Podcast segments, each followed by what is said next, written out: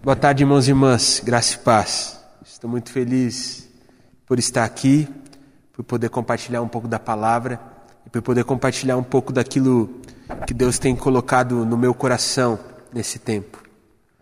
Essa semana eu estava assistindo um relato de um youtuber que teve a experiência de morar nos Estados Unidos por dois anos. E ele conta como é que foram esses anos morando lá nos Estados Unidos. E o que a gente pode perceber a partir do relato dele é de que sempre foi um sonho do coração dele, do coração da esposa dele, morarem lá, morarem na América. E no início desse sonho, tudo parecia de fato muito bom.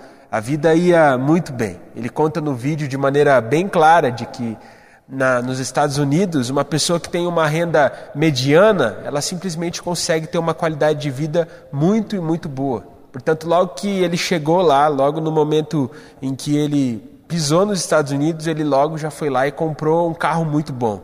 Ele também chegou e já trocou os celulares, o celular dele, o celular da esposa, por celulares melhores, por novos smartphones. Ele fala que logo quando ele chegou, na primeira ida dele para o Walmart, o que ele fez foi medir ali a parede da casa dele e comprar uma TV que basicamente cobria quase toda a parede da sua sala. A verdade é que ali naquele momento eles tinham tudo, tudo que o dinheiro poderia comprar na, na realidade em que eles viviam. E no início eles estavam muito felizes, mas muito felizes mesmo. Afinal, tudo o que eles sempre queriam, eles estavam vivendo. Tudo que eles sempre quiseram, eles tinham naquele momento.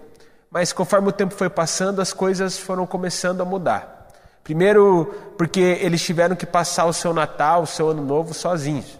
O que aconteceu? A mãe daquele homem, a sogra dele, simplesmente não conseguiram ir nos Estados Unidos, então ele passou o Natal, ele e a esposa dele. Ele já foi um momento difícil terem, por estar passando o Natal sozinho, sem amigos, sem a família. E conforme o tempo foi passando após essa experiência, as coisas deixaram de ser novidades. As coisas que eles estavam vivendo, vendo ali, deixaram de ser novidade. As coisas que eles haviam adquirido também começaram a, de certa forma, perder a graça. E o desejo do coração deles era ter mais coisas. O desejo do coração deles era ir lá e comprar agora um carro melhor, comprar uma TV ainda maior, comprar ali celulares novos que já haviam lançado novos modelos. E o que, que ele percebeu? Ele percebeu de que ele sempre ia querer mais e mais, e de que, na verdade, aquela realidade que ele estava vendo nos Estados Unidos ali, ela foi começando simplesmente a perder a graça. E ficou nítido de que eles não tinham mais vontade de morar ali, no momento em quando a esposa desse homem ficou grávida. Porque, claro, que eles ficaram muito felizes com a notícia de, de receberem um nenê, mas eles sabiam que iam ter que lidar ali tudo sozinhos, sem a ajuda dos familiares, pois não tinham familiares deles morando nos Estados Unidos. Além disso, conforme o tempo foi passando, eles descobriram de que ela não estava apenas grávida, mas sim grávida de gêmeas, de duas meninas. E ele fala que naquele momento a mulher dele simplesmente ficou desesperada. Ela olhou para ele e disse: Mas como que nós vamos cuidar de duas bebês? A nossa primeira experiência como pais, nós vamos ser pai de gêmeas. Como que a gente vai fazer isso sem a ajuda das nossas mães, sem a ajuda da nossa família? E ele começou a também ficar desesperado, preocupado, e tomou a decisão de voltar para o Brasil e ter as filhas dele aqui em solo brasileiro. E ele fala que nesse momento, no momento em que ele decidiu tomar aquela decisão junto com a esposa dele, ele começou a perceber de que ali nos Estados Unidos eles estavam vivendo tudo aquilo que eles sempre desejaram. Eles tinham tudo aquilo que eles sempre quiseram mas eles não tinham aquilo que era mais importante. Esse relato, essa história desse youtuber me fez parar para pensar de que muitas vezes nas nossas vidas nós também estamos cheios de coisas, mas muitas vezes estamos muito distantes das coisas que realmente importam. Muitas vezes nós nos sentimos vazios, nós sentimos um vazio muito grande dentro de nós e tentamos preencher esse vazio com várias e várias coisas. Mas a verdade, meus irmãos, é de que nós só nos sentiremos preenchidos quando tivermos aquilo que realmente importa, ou seja, quando tivermos vida com Deus. E pensando nisso tudo, foi dessa forma que essa mensagem foi gerada no meu coração. Mensagem essa que eu intitulei de Vivendo a partir do que é verdadeiramente importante. Para que possamos refletir sobre isso, eu convido os irmãos a abrirem suas Bíblias comigo no livro de Filipenses, no capítulo 1, nós vamos ler do verso 9 ao verso 11. Filipenses, capítulo 1, do verso 9 ao verso 11. Eu vou ler a palavra na linguagem NVT e espero que você consiga acompanhar essa leitura junto comigo. A palavra do Senhor diz assim: Oro para que o amor de vocês transborde cada vez mais e que continuem a crescer em conhecimento e discernimento. Quero que compreendam o que é verdadeiramente importante, para que vivam de modo puro e sem culpa até o dia em que Cristo voltar. Que vocês sejam sempre cheios do fruto da justiça, que vem por meio de Jesus Cristo, para a glória e o louvor de Deus. Vamos orar? Senhor Deus Pai, muito obrigado, Pai muito obrigado porque o Senhor é um Deus que está do nosso lado em todo o tempo. Nesse momento nós te pedimos, Pai, nós te pedimos para que o Senhor quebrante os nossos corações, de forma que essa palavra não seja apenas uma palavra falada, uma palavra ouvida, mas que essa palavra faça vida em nossos corações. E te pedimos, ó Pai, venha com a Sua presença, pois a Sua presença e a Sua palavra são tudo o que precisamos. Então, nós te pedimos, Pai, venha sobre nós, faça vida em nosso viver e nos faz entender o que realmente importa. É isso que nós te pedimos, em nome de Jesus. Amém. Irmãos, eu acredito que a partir desse texto que nós acabamos de ler, nós podemos encontrar três coisas que devemos fazer para vivermos uma vida a partir daquilo que é verdadeiramente importante. E essas três coisas serão os três pontos que nortearão a minha mensagem nessa tarde. E a primeira coisa que precisamos fazer para vivermos uma vida a partir daquilo que realmente importa é crescer no conhecimento de Deus. Já de início eu gostaria de fazer uma pergunta para você. Será que você realmente conhece a Deus? E por que, que eu faço essa pergunta para você? Eu faço ela porque por muito, mas muito tempo mesmo na minha vida, eu achei que eu conhecia a Deus. Mas a verdade é que eu não conhecia a Deus de verdade. A verdade é que eu conhecia o Deus dos meus avós, eu conhecia o Deus dos meus pais, eu conhecia o Deus dos meus antepassados, mas não conhecia o meu Deus. Eu conhecia um Deus que era distante, eu conhecia um Deus que era todo-poderoso, soberano sobre todas as coisas, mas que era muito distante de mim. Eu não conhecia o Deus que era meu Pai, o Deus que me ama tanto, que entregou a vida do seu único filho por mim naquela cruz. E talvez a pergunta que está passando pela sua cabeça é a seguinte: será que, que eu realmente conheço a Deus de verdade? Eu refleti sobre isso, muito provavelmente você está olhando para mim aí dizendo o seguinte, mas Juninho, como que eu posso descobrir se eu conheço Deus ou não? E a verdade, meu irmão, é de que se você ainda não foi despertado para ter uma vida intensa de oração, se você ainda não foi despertado para ter uma vida intensa da leitura da palavra de Deus, isso significa de que muito provavelmente você não conhece a Deus ainda. Se você, meu irmão, não se sente abençoado por Deus, se você não se sente amado por Deus, isso quer dizer de que muito provavelmente você não conhece Deus ainda. E se você não se sente apaixonado por Jesus, se você não tem paixão pelo Senhor, muito provavelmente você não conhece a Ele. E Deus é simplesmente alguém muito distante de você. E isso precisa mudar. Talvez você se sinta como Gideão. Sabe por quê? Porque Gideão, assim como eu, antes de conhecer Deus de verdade, só conhecia o Deus dos seus antepassados. Afinal, Gideão viveu um tempo muito difícil, um tempo onde o povo de Israel era simplesmente dominado pelos midianitas. E a palavra diz que esse domínio era muito forte. O que acontecia era de que os israelitas iam lá, plantavam, faziam suas plantações, e no momento da colheita, os midianitas simplesmente chegavam e levavam tudo, destruíam tudo aquilo que os israelitas tinham construído. A situação era tão difícil que esses israelitas se escondiam em alguns esconderijos, nos vales, nos montes e por aí vai. Em um desses esconderijos, enquanto se escondia dos midianitas, Gideão ele teve um encontro com o anjo do Senhor. E o anjo do Senhor olhou para Gideão naquele esconderijo e disse o seguinte: Gideão, servo valoroso do Senhor, o Senhor é contigo. E Gideão ouviu aquilo e disse: Comigo? Você está falando que Deus está comigo? Olha para a minha situação, olha para tudo isso que a gente está enfrentando. Esse Deus aí não é o meu Deus, esse Deus é o Deus dos meus antepassados, pois esse Deus livrou o povo da escravidão do Egito, abriu o mar vermelho, fez com que comida caísse do céu, fez com que água saísse de, de pedras. Mas olha a nossa situação, olha a minha situação nesse momento. Esse Deus aí não é o meu Deus. Esse Deus simplesmente nos abandonou, ele não nos quer mais. Mas, mesmo olhando para essas palavras, mesmo ouvindo aquilo que Gideão tinha dito, aquele anjo do Senhor olhou para Gideão e disse o seguinte: Gideão, vai na tua força, que o Senhor vai te usar e você vai libertar o povo de Israel dessa situação tão difícil. E aí o Gideão olhou para aquilo que ele tinha acabado de dizer e disse o seguinte: Você não está entendendo. Além de Deus ter nos abandonado, eu sou uma das pessoas menos importantes do povo de Israel. Como que eu vou conseguir mudar alguma coisa? Mas mesmo para aquela incredulidade de Gideão, aquele anjo do Senhor disse para Gideão o seguinte: Gideão, vai. Simplesmente vai. Gideão olhou para o anjo e disse: Eu vou.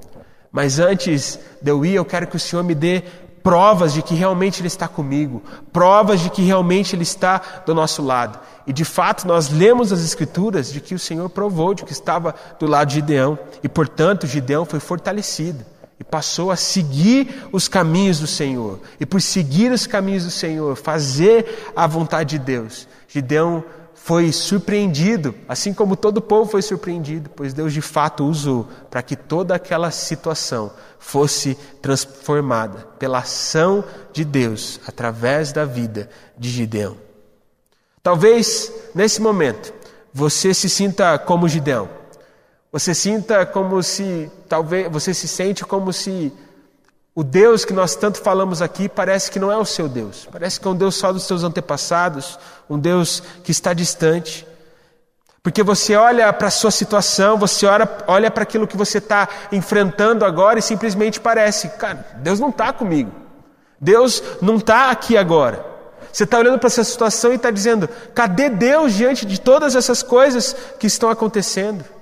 Talvez você se ache, assim como o Gideão, a pessoa menos importante. Talvez, pior ainda, você se sinta como se ninguém se importasse com a sua vida, como se ninguém se importasse com aquilo que está acontecendo com você. Mas tenha plena certeza, meu irmão e minha irmã, Deus se importa. E mais do que se importar, Deus ele quer te mostrar quais são os caminhos que você deve seguir, mesmo nesse momento tão complicado.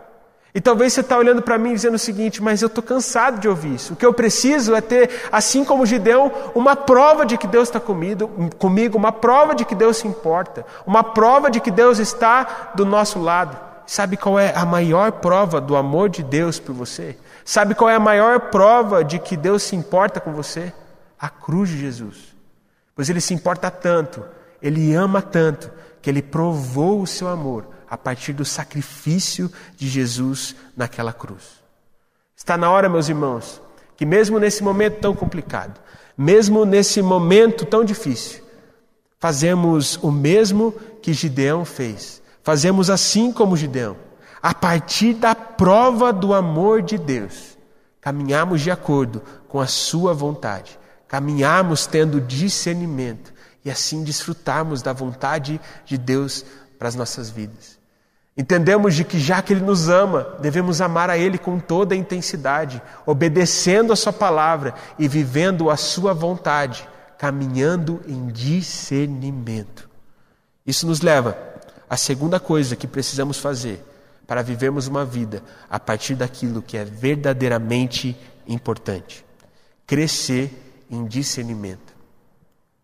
Muitas pessoas acreditam que a felicidade consiste em ver a nossa vontade acontecendo, em ver aquilo que pensamos, em ver aquilo que está no nosso coração simplesmente acontecendo diante dos nossos olhos, ver a nossa vontade sendo feita.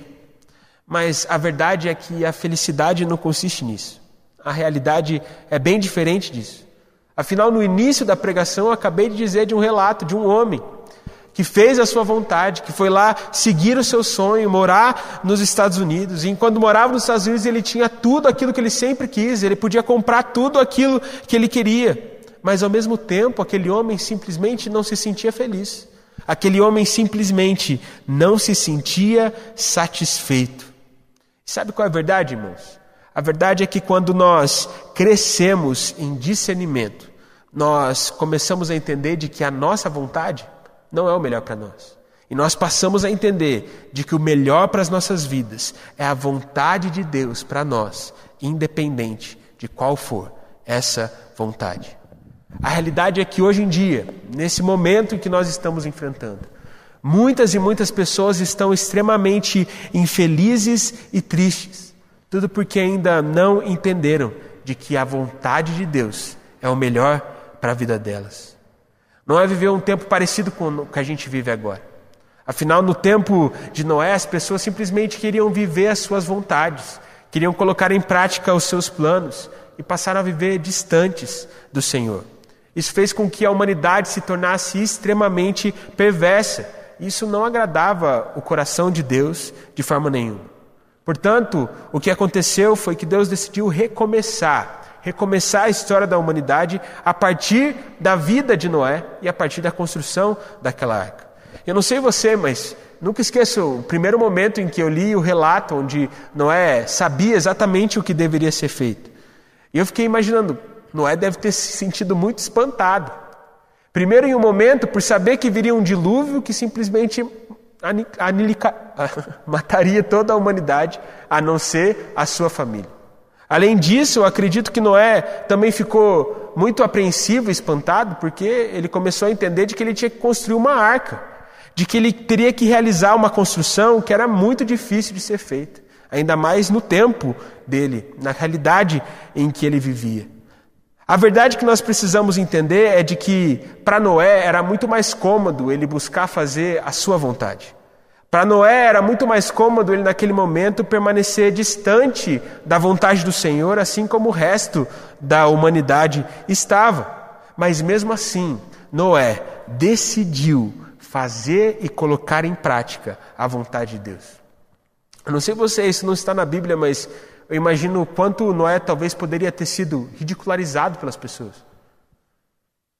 Porque elas viam Noé construindo uma arca, olhavam para ele e pensavam: coitado de Noé, ficou um pouco maluco. Ele está achando que vai vir um dilúvio e vai matar todo mundo. Ele está aí perdendo a vida dele, gastando a vida dele construindo uma arca. Além disso, eu sempre penso nos momentos em que Noé pensou em desistir.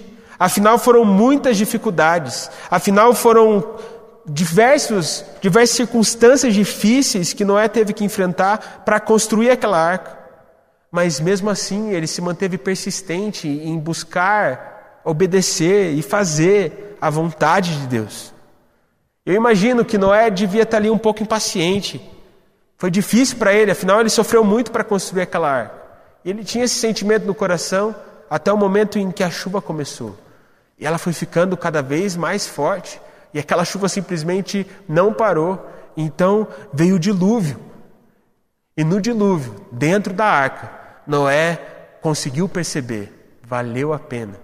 Valeu a pena não fazer a minha vontade. Valeu a pena sair do meu lugar de comodismo. Valeu a pena buscar e colocar em prática a vontade de Deus para mim. Naquele momento, Noé percebeu de que não é sobre fazermos a nossa vontade, mas sobre fazermos a vontade de Deus nas nossas vidas. Eu acredito que em momentos como esse que nós estamos enfrentando, o Senhor nos convida a construirmos a nossa arca. O Senhor nos convida a de fato termos discernimento para deixarmos de fazermos a nossa vontade e para que possamos fazer a vontade dele para as nossas vidas. Mas sabe qual é a realidade? A realidade é de que Muitas vezes é muito difícil construir uma arca. Muitas vezes viver a vontade de Deus dá muito trabalho. Construir uma vida onde o Senhor é o centro do nosso viver é muito cansativo. E muitas vezes nós acabamos enfrentando diversos sofrimentos, diversas realidades. E a verdade é que muitos, muitos mesmos, não estão dispostos a construírem essa arca, não estão dispostos a viverem uma vida de acordo com a vontade de Deus.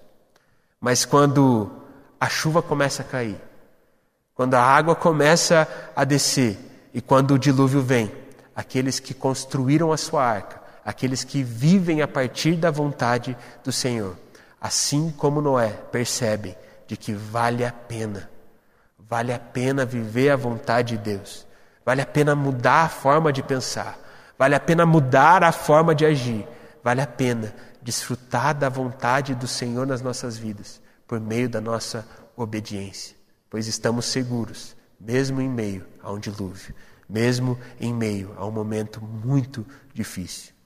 Isso nos leva à terceira coisa que devemos fazer para vivermos a partir daquilo que realmente importa.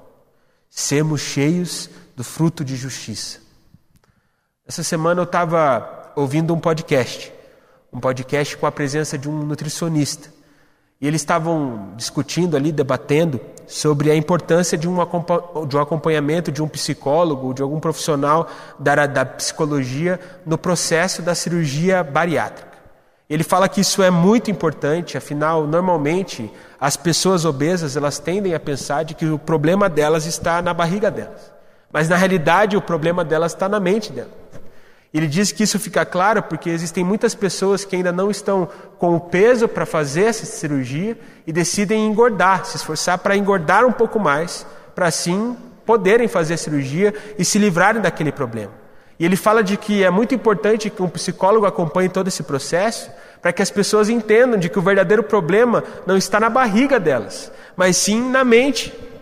Afinal, se a cirurgia mudar a barriga, mudar aquilo que está na sua barriga, o que a gente pode perceber, e, e não a mente, o que a gente pode perceber é que logo depois, em pouco tempo, a barriga vai ser um problema novamente. Porque a barriga vai aparecer de volta se simplesmente a mente não mudar. E nesse podcast o nutricionista falava sobre a importância de entendermos como que nós mudamos a nossa vida, sobre como nós transformamos a nossa vida. De que é importante, em primeiro lugar, mudarmos a nossa cabeça e mudarmos a nossa cabeça a ponto de mudarmos a nossa atitude, para assim passarmos a desfrutar de consequências diferentes, de ações diferentes que implementamos. Isso me fez refletir muito, sabe por quê, meu irmão? Porque muitas pessoas só procuram a Deus diante dos problemas da vida. Muitas pessoas só procuram a Deus quando estão desempregadas.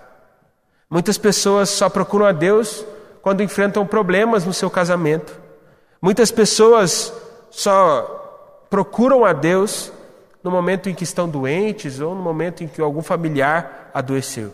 Muitas pessoas só procuram a Deus quando estão passando por problemas na criação dos filhos, na condução da sua família, enfim.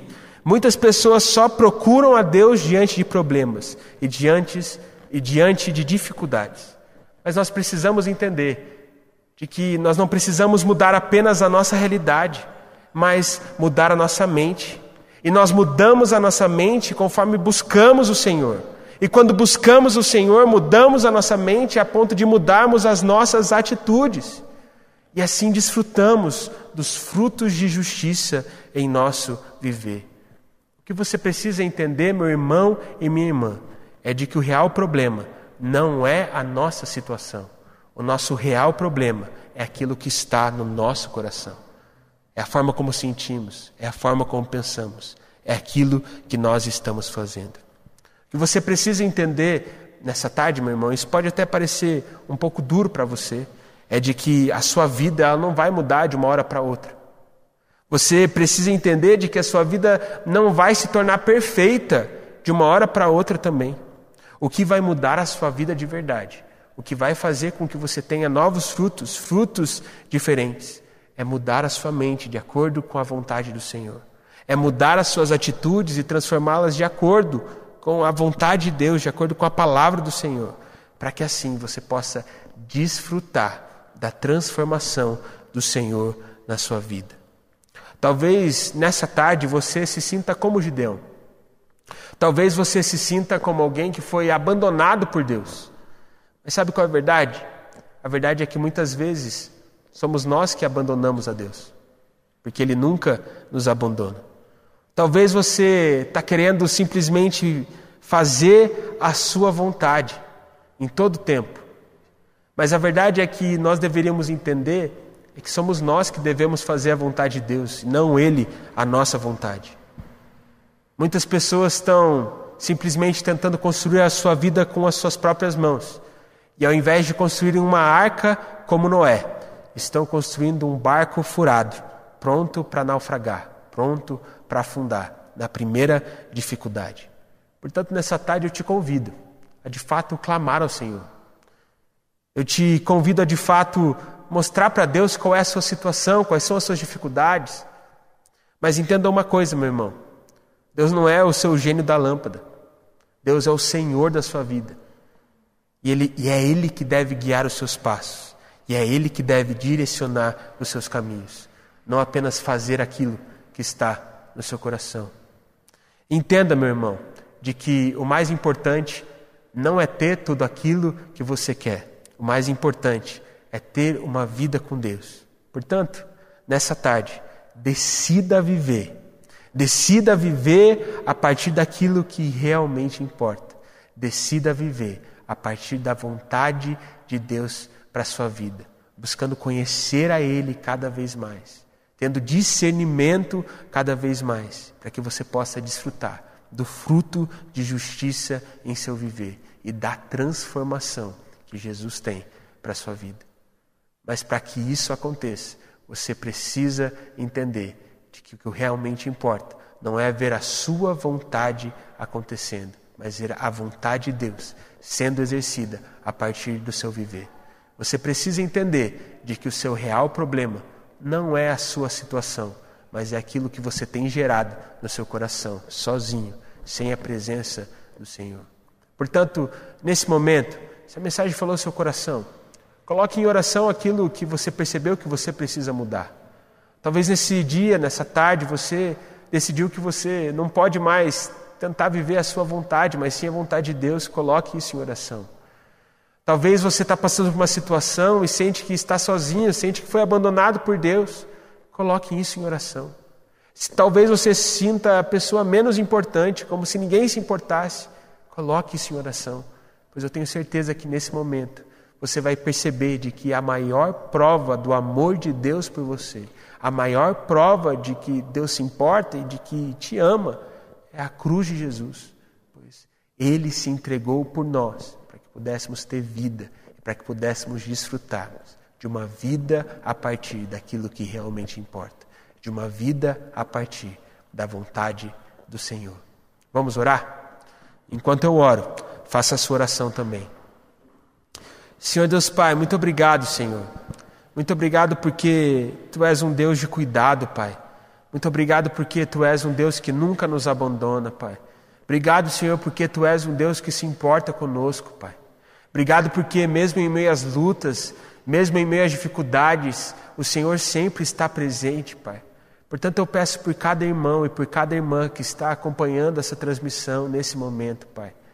Que o Senhor se mostre, que o Senhor prove que está do lado deles nesse momento. Que o Senhor prove que não importa qual a dificuldade, o Senhor nunca vai nos abandonar. E que o Senhor nos faça viver uma vida onde de fato vivemos a partir daquilo que realmente importa, Pai. Para não vivemos de acordo com a nossa vontade, mas de acordo com a Sua vontade para que não possamos viver construindo um barco furado, Pai, mas construímos uma arca, Pai, que mesmo em meio ao dilúvio permanece tranquila. Que possamos ser, Pai, pessoas que de fato te conhecem, que caminham em discernimento e que têm frutos de justiça, e assim desfrutam da Sua vontade em nosso viver. Ó Pai, com amor nos nossos corações transborde que ao conhecermos ao Senhor, possamos ser totalmente apaixonados por Ti, para que possamos ser motivados a vivermos exatamente a vida que o Senhor tem para nós. Para que, apesar da realidade difícil, para que, apesar das circunstâncias, para que, apesar das dificuldades, possamos experimentar da Sua paz que excede todo entendimento.